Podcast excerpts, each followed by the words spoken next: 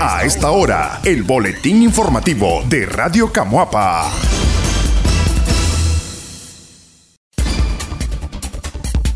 Inicia proceso de vacunación contra la COVID-19 en niños y adolescentes. Ayer lunes inició la vacunación contra la COVID-19 en niños mayores de 2 años, adolescentes y personas mayores de 18 años. La ciudadanía desde tempranas horas acudió a los dos puestos habilitados en la ciudad de Camuapa. Mientras las personas esperaban su turno, se escuchaba la música de propaganda del partido de gobierno. Se observó a padres y madres de familia que llegaron con sus hijos menores de edad y adolescentes a la aplicación de su primera dosis de tres que le corresponde de la vacuna cubana Abdalá. A este medio de comunicación no se le permitió tomar fotografías porque estaba prohibido, según un agente policial que estaba en el lugar. De igual manera, se inició la vacunación a los mayores de 18 años con la vacuna Sputnik Light, que solo requiere de una sola dosis. Ambas vacunas no han sido aprobadas por la Organización Mundial de la Salud OMS. Hasta el momento se desconoce cuántas vacunas fueron asignadas para el municipio de Camuapa. El joven Winston Caldera asistió al Hospital San Francisco de Asís a vacunarse. Él cuenta la experiencia vivida durante el proceso de vacunación y las reacciones después de la inmunización. Normal, llegas vos, das tu cédula, te apuntan ahí eh, en la tarjetita de vacunación.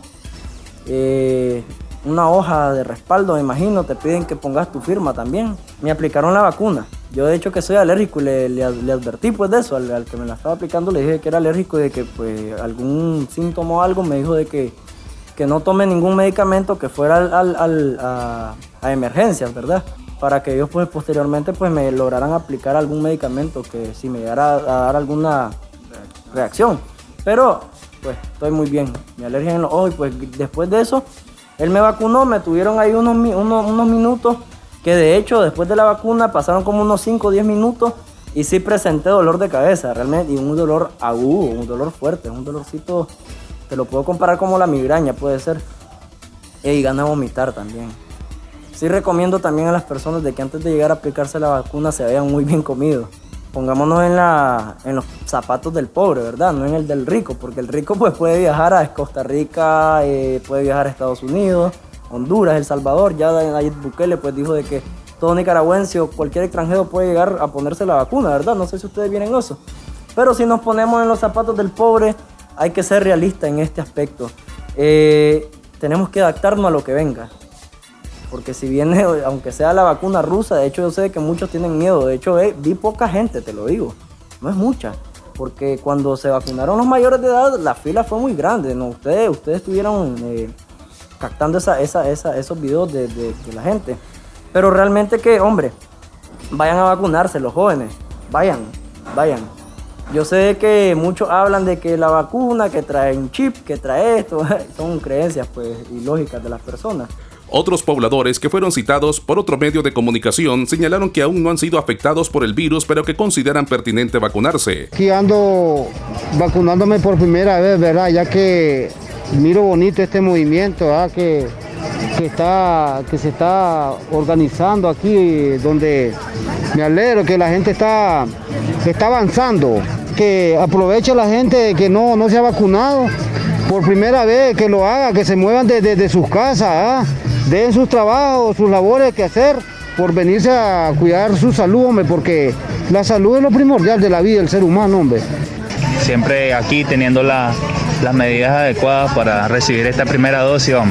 Dios quiera, pues, todo salga bien, hermano. Esperemos, pues, de que ya eh, los casos disminuyan, ¿verdad? Y, pues, solamente tener siempre el cuidado, siempre tener, mantener el cuidado, no bajar la guardia y siempre acatar las medidas preventivas. Pues mi llamada a los jóvenes, ya que nosotros podemos tener más defensas, pero también son, nos tenemos bastante a este virus. En las jornadas anteriores, las personas desde un día antes realizaban filas en busca de un cupo para adquirir el inmunizante. Esta vez no fue así. La ciudadanía asistió de manera ordenada y con calma. Según el Ministerio de Salud de Camuapa, en el municipio se han habilitado cinco puestos de vacunación, dos en el casco urbano y tres en la zona rural hasta el día miércoles 27 de octubre. Los puntos habilitados son Hospital Primario San Francisco de Asís, Antiguo Centro de Salud, Puesto de Salud de la Calamidad, Puesto de Salud de la Embajada y Puesto de Salud Las Lajas. El Boletín Informativo. Usuarios de la energía se quejan del mal servicio y cobros exagerados. Un encuentro con representantes de la empresa Disnorte Disur, INE e INDEC se desarrolló en la Libertad Chontales con abonados de la energía eléctrica, quienes plantearon como principales problemas altas tarifas y mal servicio que la distribuidora no ha logrado darles respuesta. Eso les ha ocasionado grandes pérdidas a los ciudadanos y dueños de negocios.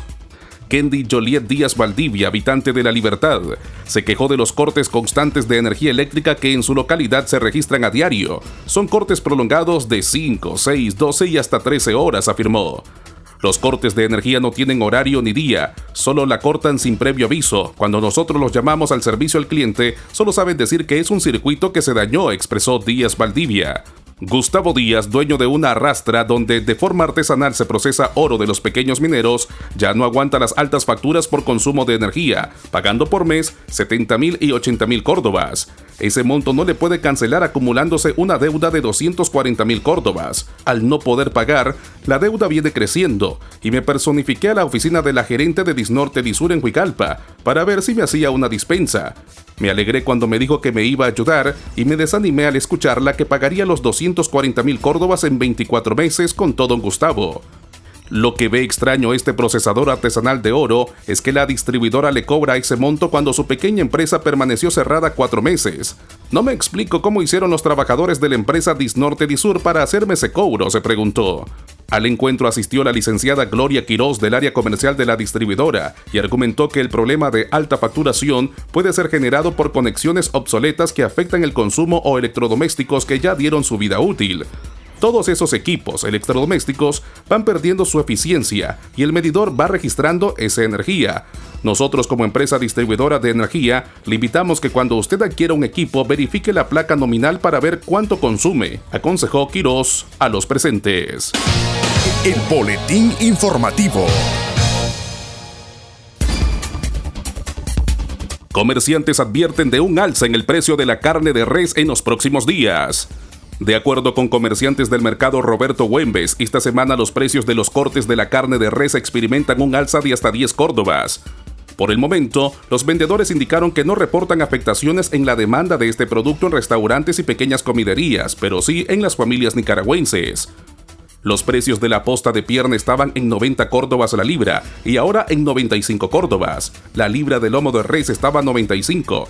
En el caso de la carne molida que se vende a 50 córdobas, está en 70 y la que se vendía en 60 ahora está a 70 córdobas, destalló Delmis Almendares, comerciante del mercado Roberto Huembes. Asimismo, detalló que la libra de la cecina de res usada para desmenuzar se mantiene en 70 córdobas, el hígado en 35 córdobas y el hueso de res a 30 córdobas. La comerciante indicó que según los proveedores habrá una nueva alza en los próximos días, ya que no hay mucha disponibilidad de carne bovina en mataderos, pues la mayoría es destinada a la exportación.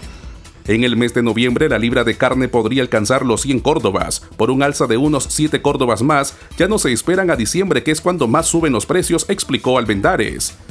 Pese a esta situación, la población puede optar por consumir la carne de pollo, pues en ese mismo centro de compras, la libra experimenta una baja de 1 a 3 córdobas respecto a la semana anterior.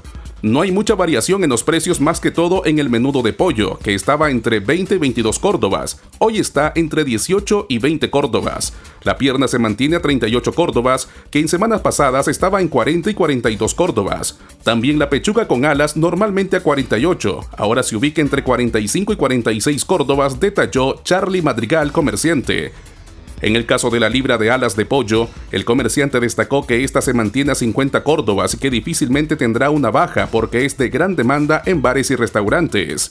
Según datos del Instituto Nacional de Información de Desarrollo INIDE, al mes de septiembre la población nicaragüense pagó por el grupo de carnes que se ubica dentro de la canasta básica un total de 2.391 córdobas. El boletín informativo. Productos perecederos sin variación en sus costos para esta semana en Camuapa. Los precios en algunos productos de la canasta básica no reportan alzas durante esta semana, así lo manifiestan comerciantes del mercado municipal de Camuapa. La señora Silvia Sequeira, comerciante, aseguró que los precios se mantienen aunque un poco elevados, pero se trata de acomodar al bolsillo del cliente. Están los mismos precios porque no, no ha subido más, está estable los precios. Por lo menos la papa se está dando a 15 y a 10. Cebolla se está dando a 15, este a 17 porque va para arriba también. Lo que es el repollo ese sí está caro.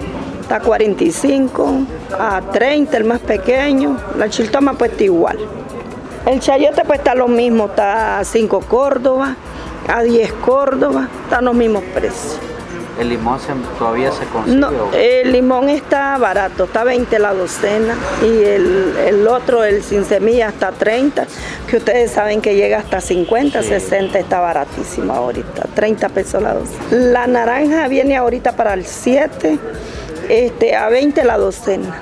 Esta semana el litro de aceite lo encuentra en 65 córdobas. La libra de frijoles se vende entre 15 y 17 córdobas. El arroz varía su precio según la calidad, desde los 14 hasta los 17 córdobas, señaló José Telles, comerciante de granos básicos. Bueno, por decir el frijol está un poquito va medio altito, ahorita está 15 y a 17 para siembra. El maíz, ese no quiere bajar, está 8, 8 por libra, 7 y medio de quintal. El trigo ese que está altito a 10 y a 9 el quintal, a 10 por libra, 900 el quintal. Ahora el arroz, ¿de qué precio? El arroz ese se ha elevado un poquito, está 13, 14 y 15. Ya no hay de 12. Ya no hay de 12, ya está caro el arroz. Ya. Ahora cuéntenos los otros productos como el aceite. El aceite también ha subido, se levantó ahorita 65 litros está dando. Se pegó una levantada, mire. El jabón también está a 30 y a 28 y a 25 el más barato. Luego de que se difundiera la información del incremento sustancial en los combustibles, las empresas distribuidoras indicaron que no habrá variación en sus precios. La semana pasada, del 17 al 23 de octubre, la gasolina regular subió 0.83 córdobas por litro, la gasolina super aumentó 0.79 córdobas por litro, el diésel tuvo un incremento de 0.63 córdobas por litro, según el monitoreo semanal que realiza el Instituto Nicaragüense de Energía INE en Managua, por lo que han quedado congelados hasta el momento. Este fue el boletín informativo de Radio Camuapa.